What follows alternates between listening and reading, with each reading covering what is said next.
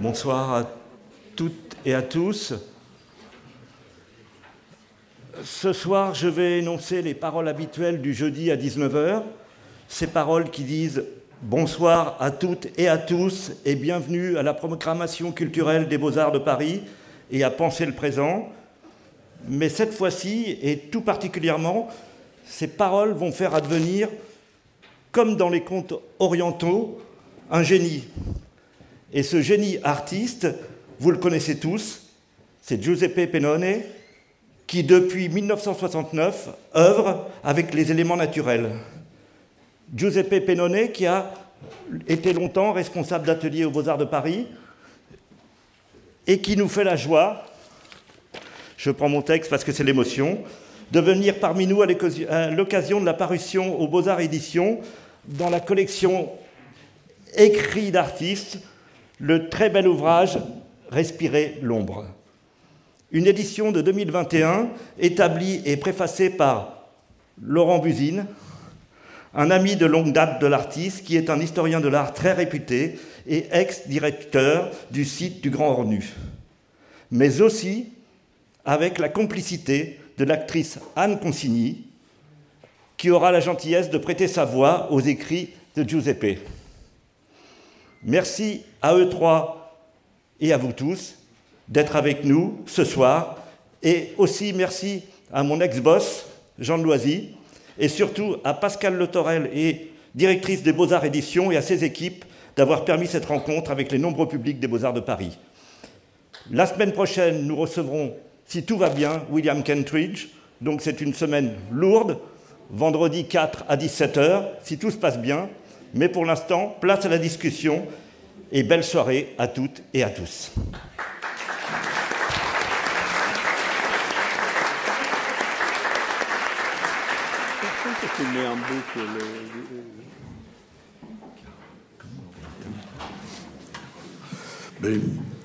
Merci Alain Berland, merci Pascal Autorel, merci Jean de, de cet accueil.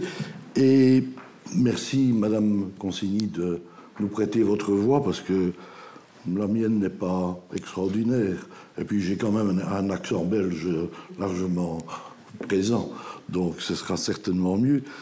En fait, le sujet de, notre rencontre, c'est en effet cet ouvrage, les, écrits d'artistes qui en sont ici, je crois, à la cinquième édition depuis, depuis les premières éditions. Ceci a été une édition revue, complétée, et surtout qui a permis euh, d'illustrer l'ouvrage par des dessins tout à fait euh, inédits que Giuseppe Pinone a eu euh, la, gentillesse de, nous prêter, de nous, fournir, et qui en fait rendent mieux l'aspect du, livre. Le livre, ce sont des, des séries de textes, parfois petits, parfois un peu plus longs, euh, différents textes.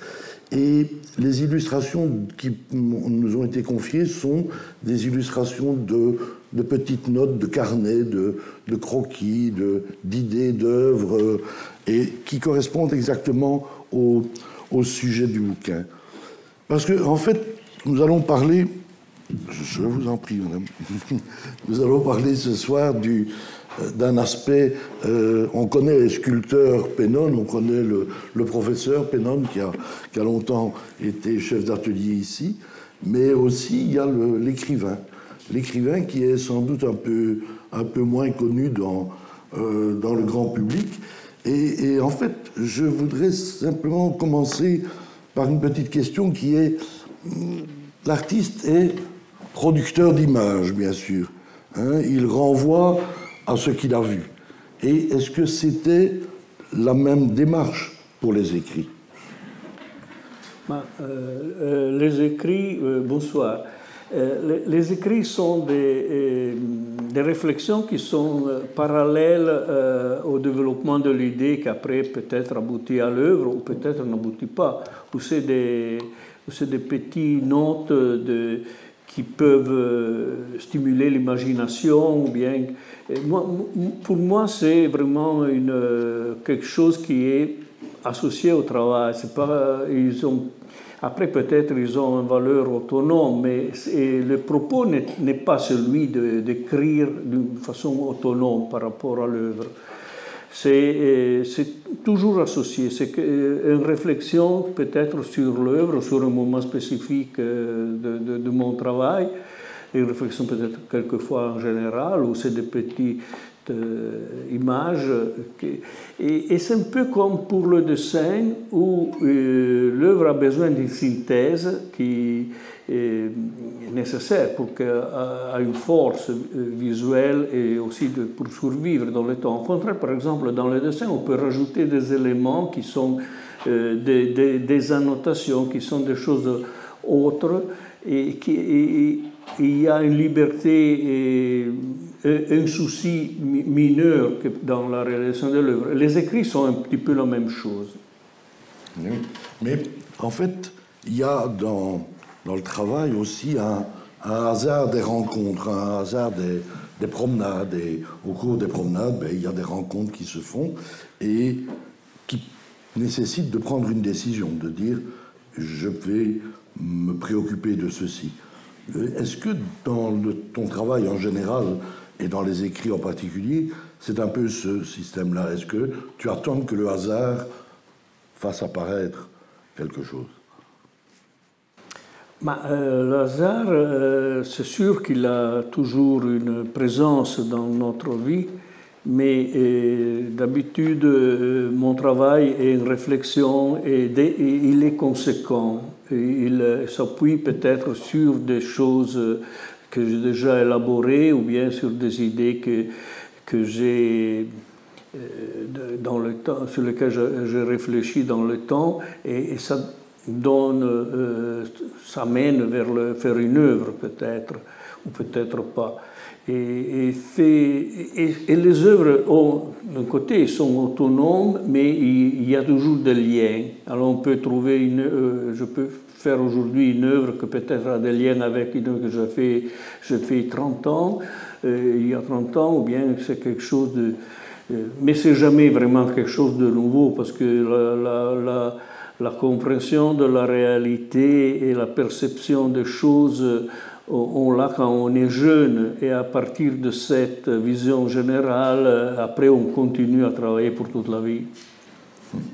Mais je pense qu'il est peut-être utile pour le public de, que je lise un tout petit extrait du premier texte qui est publié dans, dans le livre et qui est presque une sorte d'avertissement, d'avant-propos ou d'avertissement pour le, le lecteur. Et ça dit ceci. Le besoin d'élaborer, de comprendre l'image que je produis m'incite à noter des pensées qui n'ont de valeur qu'en regard du travail. Mes écrits ne prennent pas tout leur sens si on ne les lit pas en prenant, en pensant à mes œuvres. Ce rapport, il est évident, il est constant et il est, donc tu parlais de lien tout de suite, euh, ce lien est indissociable. C'est-à-dire que c'est comme si c'était une vie qui se déroule dans différentes sphères sans que tu veuilles les séparer les unes des autres. Oui, parce que c'est ça c'est normal, c'est pas qu'on peut pas euh, séparer les, différences. Moi, euh, le, travail, c'est la préoccupation que, j'ai toujours eue par rapport. Euh, c'est ma vie, c'est le lien avec la réalité, avec la matière. Alors, toutes les réflexions que, que je fais, et peut-être que j'écris, ou, les œuvres que je fais, c'est des liens avec une réalité qui m'entoure, au-delà des conventions de la matière. Et, bien sûr, quand on écrit, on, utilise un langage qui est conventionnel. C'est un peu le même euh, principe aussi du, langage conventionnel qu'il y a dans le, dessin. Euh, dans l'œuvre contraire, surtout dans les années 60-70, il y avait le souci de créer un, langage qui, qui n'était pas celui euh, conventionnel pour l'expression artistique. Mais c'est vrai aussi que dans le temps, ce langage qui, qui, avait un propos qui n'était pas conventionnel, après dans le temps est devenu conventionnel. Alors il y a une façon de, de, de, travailler aujourd'hui dans, dans, le milieu de l'art qui, qui, est basée sur les conventions peut-être des, qui ont eu lieu il y a euh, 30 40 ans. Mais oui. Mais je, voudrais aussi expliquer au public à quel point ton, ton écriture est une écriture assez singulière et qui offre bien des difficultés aux traducteurs, aux, différents traducteurs, parce que c'est une, une langue où les mots se chevauchent. La langue est classique, euh, la langue italienne est classique, mais aussi assez rocailleuse, et elle bouscule parfois les usages littéraires. Euh, quand, semble-t-il, il y a une sorte de, trop-plein de choses qui, qui débordent. Euh, tout, est, donné par le menu, des, choses très très très descriptives, très simples, très détaillées. Euh, C'est une, façon qui est tout à fait particulière d'écrire, qui ne suit pas nécessairement la syntaxe ou la grammaire habituelle. Oui, mais c'est parce que je ne suis pas un écrivain. C'est simplement ça.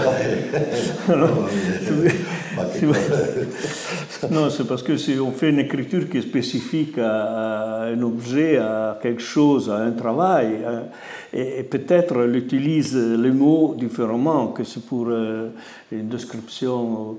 Et ça devient peut-être un peu drôle, un peu inattendu. Inattendu, mais... certes, drôle, pas mais... nécessairement. D'ailleurs, nous allons en avoir un exemple. Madame, si vous voulez bien. Mais pas en boucle. Le, les images.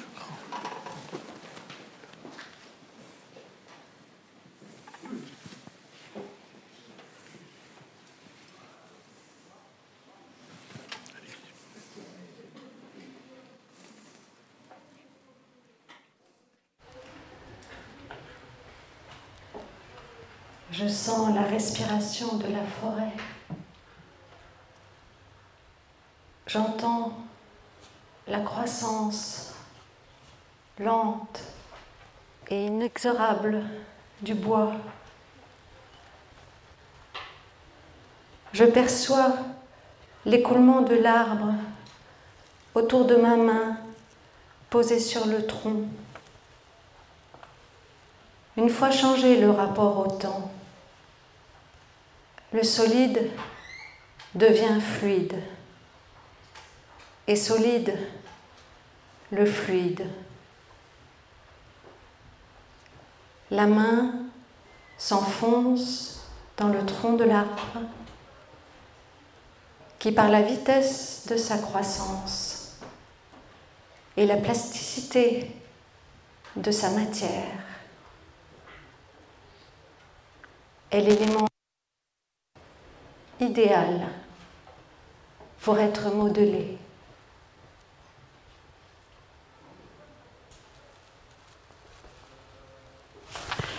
L'arbre, en s'élevant à la verticale, recherche en permanence l'équilibre et conduit par le nombre de ses branches le poids de ses feuilles et leur distribution à la même analyse que le funambule,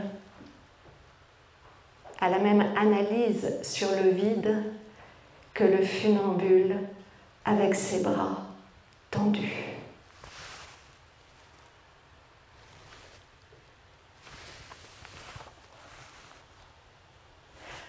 Voulant respecter son rythme de croissance. Après avoir tenté d'éviter, en se déplaçant dans l'espace, les obstacles que lui oppose l'activité de son milieu, il les absorbe pour ne pas réduire le temps de son expansion et sa stabilité. Comme la boue qui a appris à avaler les pierres. il les englobe et les rend partie intégrante de sa propre structure.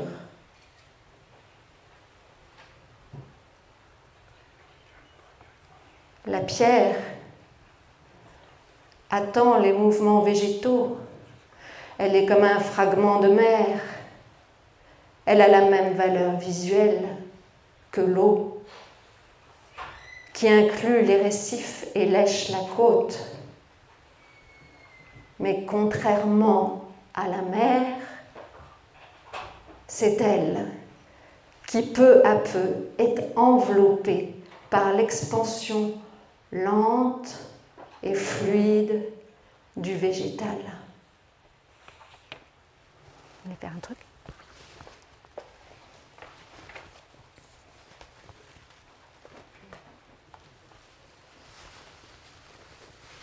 La boîte crânienne s'adapte à la forme qu'elle protège. L'os du crâne est la matière plastique pour le cerveau, qui le construit et l'adapte à sa forme. Le cerveau adhère au crâne, sur lequel il enregistre ses pulsions. Mais il ne peut pas lire la surface qu'il touche pour comprendre et avoir conscience de la forme de la surface interne du crâne. Il faut la toucher avec les mains, la voir avec les yeux. C'est un véritable paysage avec vallons, lits de rivière, montagnes, plaines, un relief semblable à celui de la croûte terrestre. Le paysage qui nous entoure, nous l'avons à l'intérieur de cette boîte de projection c'est le paysage à l'intérieur duquel nous pensons. C'est le paysage qui nous enveloppe. Un paysage à parcourir, tâter connaître par le toucher, à dessiner point par point.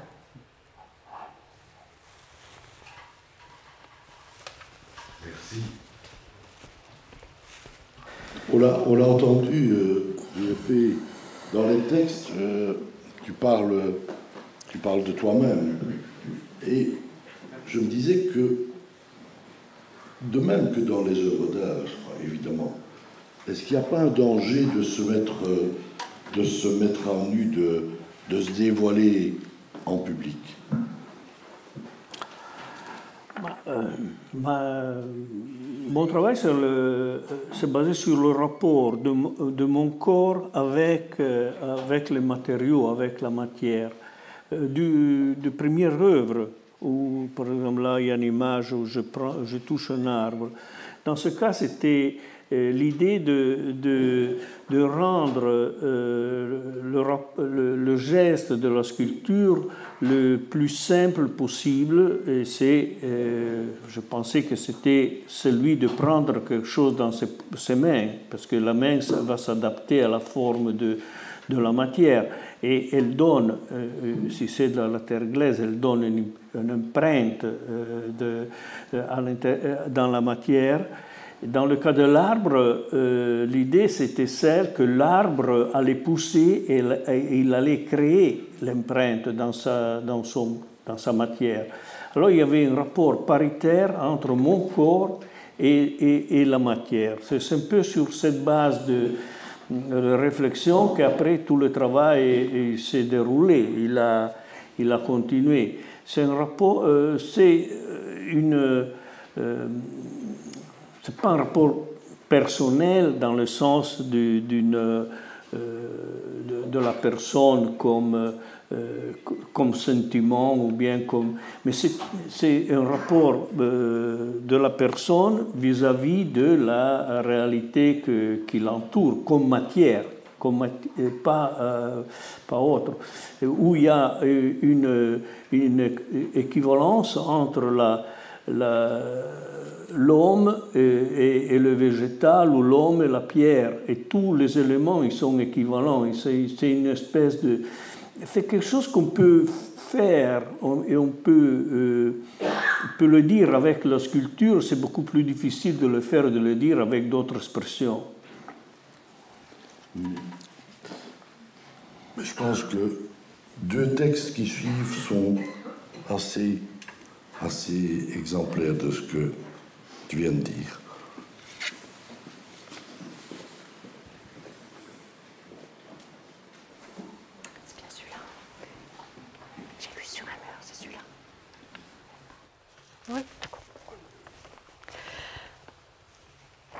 Il y a 17 ans, j'ai mon micro.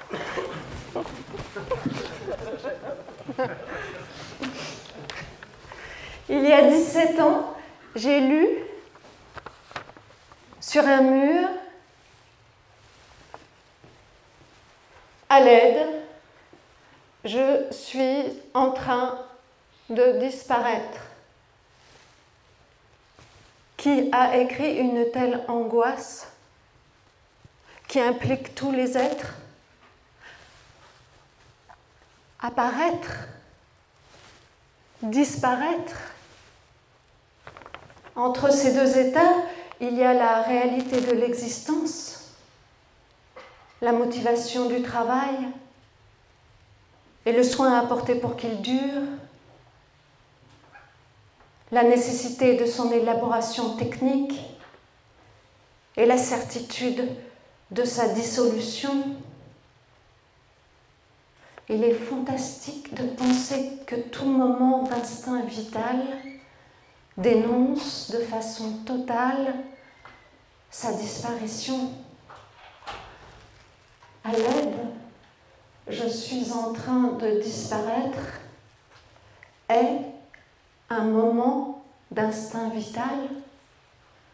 À l'aide, je suis en train de disparaître est une demande inutile, une inscription que personne ne voudrait lire, mais que tout le monde est obligé de partager. À l'aide, je suis en train de disparaître. est la motivation de toutes les actions de l'homme et aussi de l'œuvre d'art.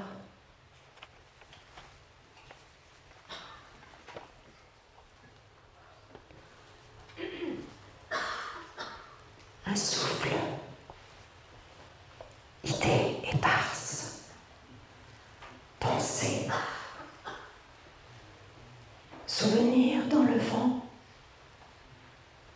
caresse dans l'air, du regard. L'espace incurvé vers le sublime, flux d'éther, blé ondoyant, bruissement des tiges, des cheveux noirs, un souffle.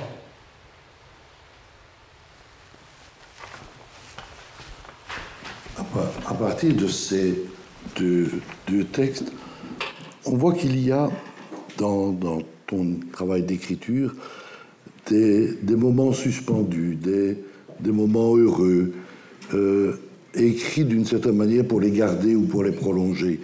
Et en travaillant sur cet ouvrage, j'ai pu noter à quel point il y a des, des mots qui reviennent couramment dans, dans l'écriture, dans ton écriture, et c'est pas nécessairement ceux auxquels on penserait euh, naturellement, entre guillemets naturellement, euh, comme arbre, bois, pierre, et ainsi de suite. Mais d'autres mots comme croissance, empreinte, enveloppe, main, souffle, poussière, geste, pas, gravité, terre, peau, comme si, ainsi que le dit euh, Magrelli, comme si ceci était le travail de traduction d'une chose déjà écrite dans une autre langue. Comme si ceci était de l'ordre de la fraternité avec la nature, mais aussi, et on l'a entendu dans le texte que Madame a lu, avec d'autres choses comme des villes. Tu parles de Lisbonne, d'Abu Dhabi, et ainsi de suite. Avec l'actualité, il y a un texte très troublant sur les 33 mineurs au Chili qui, qui sont restés enfermés dans, la mine. Euh, les métiers, le barbier, le balayeur, euh, les outils, ainsi de suite. Et c'est tout ça qui est étonnant et magnifique dans, dans le travail, c'est que tout est logé en tout cas dans le travail d'écriture, tout est logé un peu à la même enseigne, tout intéresse. Oui, mais c'est toujours euh, des, éléments qui concernent le rapport en euh, une action, une action de l'homme. C'est pas seulement. Oui, après il y a peut-être une, euh, signification, ou bien on peut lire d'autres significations, mais à la base, il y a un rapport direct, comme cette phrase à l'aide, je suis en train de disparaître, c'était une phrase qui est écrite sur, sur un mur que je voyais chaque jour quand j'allais à l'atelier. C'était quelque chose d'assez troublant parce que c'était une, elle avait une, profondeur, cette phrase. Euh, euh, et c'était comme une poésie écrite par quelqu'un qui, qui c'était du, du, graphite, c'était pas, euh, mais qui touchait tout le monde. C'était une phrase qui, euh, sous un certain point de vue, qui appartenait à tous les gens qui, pouvaient la lire. Alors c'était un, un rapport avec les existences. Euh, et comme euh, c'était un rapport avec aussi, le, comme la sculpture, un rapport avec le corps, la matière, euh, et, et, et, tout le, le, le, geste, par exemple, le balayeur qui, qui, qui, avec son scope, comment on appelle, le, le, le balayeur, comment on appelle Le, balai. avec le balai, il trace de, de, de gestes dans, sur le sol, c'est un peu comme, un peu comme de la peinture, c'est quelque chose qui a un lien avec ce qui après, pour nous, a une valeur exemplaire. Et c'est une action, au contraire, celle de balayeur, quelque chose qui est presque invisible et qui est, répété chaque jour et qui n'a pas après de l'importance pour, pour notre culture. C'est un peu aussi comme l'empreinte. Chaque, chaque personne touche infiniment de choses chaque jour. L'empreinte, c'est une image, c'est une image qui témoigne l'existence et, et l'œuvre d'art témoigne l'existence et l'identité d'une personne comme euh, n'importe quelle autre empreinte. Et ça ne marche plus le... Ah oui. Ça va? Oui, si, si. Ça va? Oui. Ah, ça va. Non, mais je disais que euh, comme chaque empreinte a une, euh, a une valeur euh, pour l'individu, mais dans notre société, on efface les empreintes de l'individu. C'est comme si pour euh, c'est comme pour créer un espace pour de nouvelles euh, existences. Alors il y a un peu une contradiction par rapport à l'idée de, l'œuvre. L'empreinte, c'est quelque chose qu'on efface, c'est quelque chose qui, est de la, saleté. Et on, en même temps, l'œuvre, quand il devient une œuvre, c'est quelque chose qu'on qui, préserve. Alors, il, y a des contradictions. Et c'est sur cette idée de contradiction que souvent euh, euh, je fais l'œuvre. Un peu aussi comme l'idée du souffle, qui est une contradiction par rapport à l'idée de la permanence, de la présence de la sculpture. Mais ça, c'était aussi pour indiquer comme la fluidité des éléments euh, est présente. Euh, ce qu'on voit comme dur, comme la pierre, hein, peut devenir poussière. Et, quand, il devient poussière, il va dans l'air, il a, il a la forme de, de, la fluidité de l'air. Il y, a, y a une permanence de, de fluidité dans, dans, les matériaux. Et, c'est quelque chose que quand on, s'approche à la sculpture, on fait de la sculpture, on doit en tenir compte. Et en général, mon œuvre, c'est une indication de, de, réflexion ou bien de, perception de, la réalité. Ce n'est pas tellement l'invention d'une forme avec la matière, c'est plutôt l'indication d'une forme qui existe dans la matière.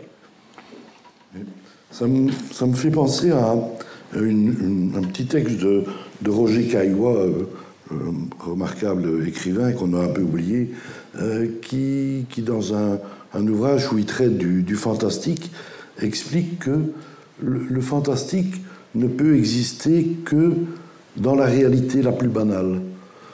Euh, si l'on est dans un, récit où tout peut arriver, le fantastique n'arrive pas. Le merveilleux peut arriver. Le, miraculeux peut arriver, mais pas le fantastique.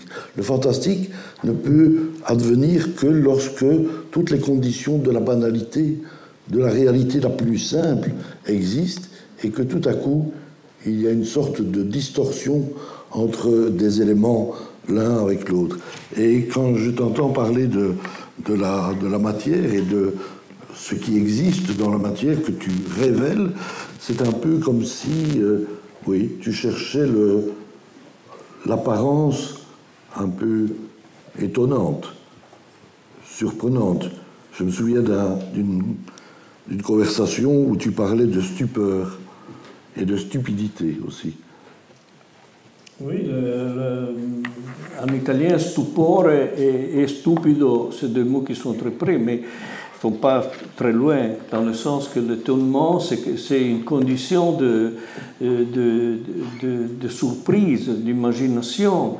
Et, c'est un peu là aussi la, la, la, condition dans le moment où on ne comprend pas exactement quelque chose. Alors, dans ce sens, se, il se rapproche à l'idée de la stupidité.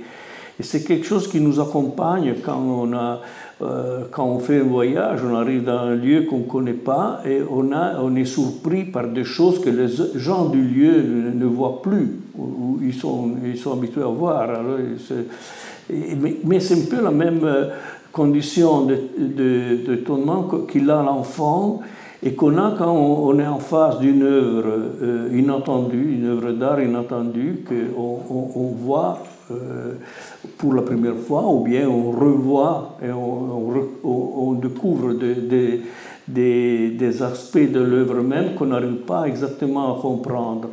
C'est dans cet euh, registre de, vision qu'il y a le, la stupeur de l'œuvre d'art et aussi le mystère et la magie que l'œuvre d'art peut donner. Alors, le stupeur, c'est très important pour, pour, la, pour, pour euh, une œuvre d'art, mais aussi la stupidité. C'est les deux choses. Eh bien, on va en avoir un exemple, madame, si vous voulez bien. On n'arrive pas à faire les boucles. La conversation se déroule entre deux hommes qui prennent un café au comptoir d'un bar à Paris. L'un d'eux, d'environ 40 ans, explique à l'autre l'utilisation d'un téléphone portable qui, selon lui, peut être géré par une commande vocale. Je prête pas beaucoup d'attention au sujet. Même si celui qui parle se veut convaincant et insiste sur les merveilles et le coût réduit de ces nouveaux appareils, et répond d'une manière passionnée aux questions et aux réflexions plutôt sceptiques de son interlocuteur. Le premier monsieur règle, ensuite les deux cafés et s'en va. Ce n'est qu'alors que je remarque que son interlocuteur est aveugle C'est un homme d'une cinquantaine d'années qui s'adresse au barman et lui demande De quelle couleur était l'homme qui me parlait tout à l'heure?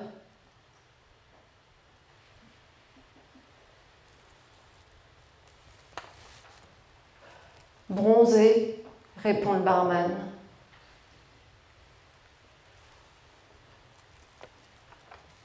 Mais très bronzé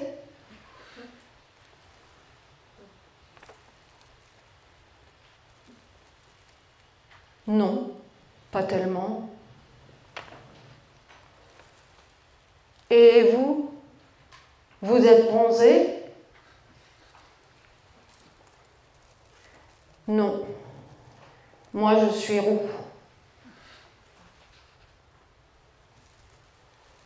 Et moi, je suis comment?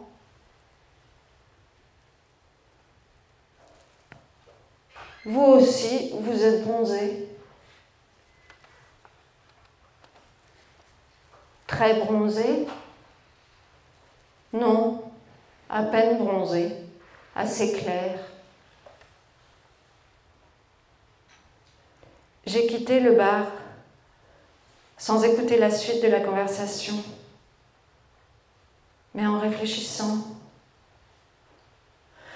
à la conception des couleurs que peut avoir un aveugle qui ignore la couleur de sa peau. Et à quelle idée il peut se faire de la peinture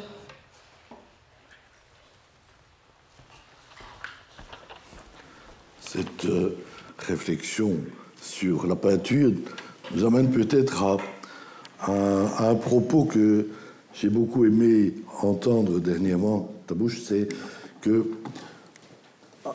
un morceau de charbon qui frotte un morceau de papier, c'est une saleté sans valeur. Si c'est organisé, c'est de l'art. Tu peux continuer le, propos qui est un peu lapidaire au départ. Oui, c'est, non, c'est vrai. C'est, euh, on, c'est, la, c'est, aussi un mystère, ça, sous un certain point de vue, parce que euh, la, matière, la, saleté, et du moment qu'elle est organisée, qu'elle fait euh, imaginer, qu'elle rentre dans nos... Elle devient vision, elle a une valeur extraordinaire. C'est plus cher que les, que les, matériaux les plus chers, comme l'or. il y a des dessins qui ont une valeur qui est supérieure au diamant. C'est extraordinaire, ça. Et c'est de la saleté, c'est rien du tout. C'est ça qui, qui est euh, fascinant euh, euh, pour l'art. Et c'est ça aussi que je pense qu'il a fasciné l'homme depuis ses origines. Euh, dans l'art visuel, on a les. On, a, on, peut comprendre en regardant des œuvres qui, sont, euh, qui ont des milliers d'années, on peut comprendre quelque chose de, de, la, de la personne qui a dessiné ou les, ou les sensations ou les émotions qu'il a eues par rapport à la matière qu'il a utilisée. Et, et c'est quelque chose qu'on ne peut pas avoir dans d'autres euh, expressions de l'homme. Je, rappelle, euh, j'avais visité les grottes Chauvet et, c'était impressionnant comme déjà le, fait que c'était des peintures, qui, euh, on avait l'impression qu'ils qu étaient faites euh, il n'y a pas longtemps. Au contraire, ils avaient 30 000 ans, 35 000 ans. Mais là, il y avait une. Euh, euh, dans les peintures, il y avait euh, une émotion qui, que, la personne avait eue en regardant la réalité qui l'entourait. C'était surtout des animaux. Mais, et c'est la même sensation qu'on peut avoir aujourd'hui, qu'on peut partager. Cette continuité de des valeurs qu'il y a dans la perception et dans la vision de, choses, c'est quelque chose qui est étonnant et qui, qui fait, rend, rend l'expression artistique visuelle euh, extraordinaire. En fait, ces, questions de valeur, c'est aussi une question qui, qui est reposé souvent, c'est le, comment apparaît le, le poétique dans ton, tes écrits, dans le travail de sculpture, dans le travail de, de dessin, comment ça apparaît. Et je me souviens que tu répondais dernièrement en disant que hmm, c'est parce que les pensées captent des images qui vont de l'une à l'autre et que si on les associe, ces images, elles ont une valeur énigmatique. Tu préférais employer le terme énigmatique plutôt que poétique oui, parce que le, le, mot poétique, euh, c'est un mot qui a une valeur très précise. Moi, moi je n'ai pas, pas l'ambition de faire d'écrire de la poésie. C'est des, écrits, c'est des associations d'images qui ont une fonction. Ils ont une fonction, une, utilisation très, très pragmatique par rapport à l'œuvre. C'est évident que si on, euh, si on écrit quelque chose sur... Euh, euh, si on déplace le contexte de l'écriture qui a été faite pour un sujet spécifique dans un autre contexte, elle, va acquérir euh, une signification autre. Alors c'est la même chose pour mes écrits qui sont faits pour, euh, une réflexion sur la sculpture, du moment qu'ils sont isolés, ils, ont une valeur qui est autre, ils, gardent peut-être la valeur par rapport au propos initial, mais ils peuvent avoir d'autres, euh, d'autres lectures, d'autres compréhensions. L'énigme. L'énigme. Eh bien, Madame, si nous pouvons passer aux deux derniers textes, merci.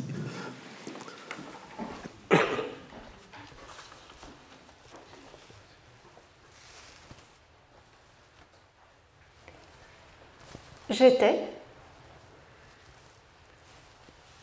je serai, je ne suis.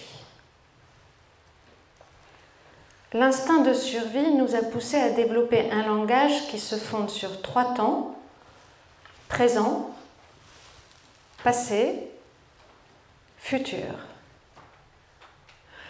L'usage habituel du présent révèle un désir d'affirmer sa propre existence. Travailler est la tentative de rendre visible le présent du verbe être. Je confie à l'œuvre le présent de mon existence. Je confie à l'œuvre le passé de mon existence. Je confie à l'œuvre le futur de mon existence.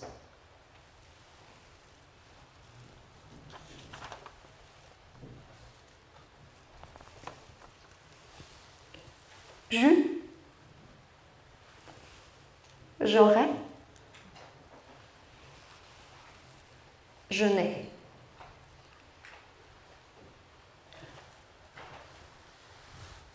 Le temps de la propagation du regard dans l'espace est la vitesse de la lumière.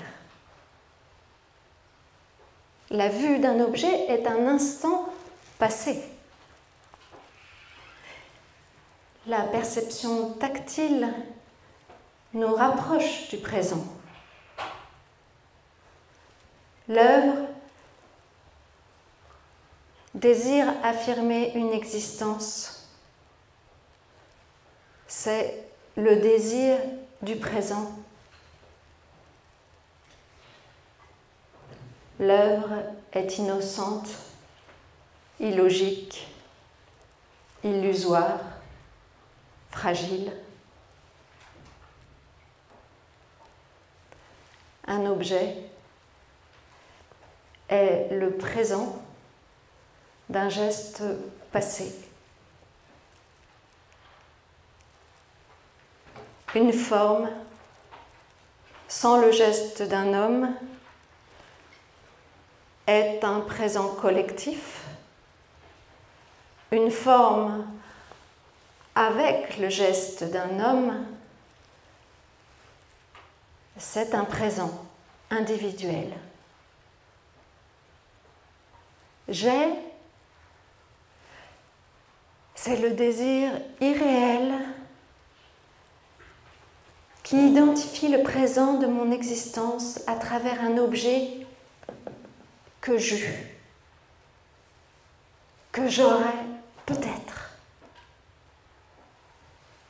mais que je n'ai pas.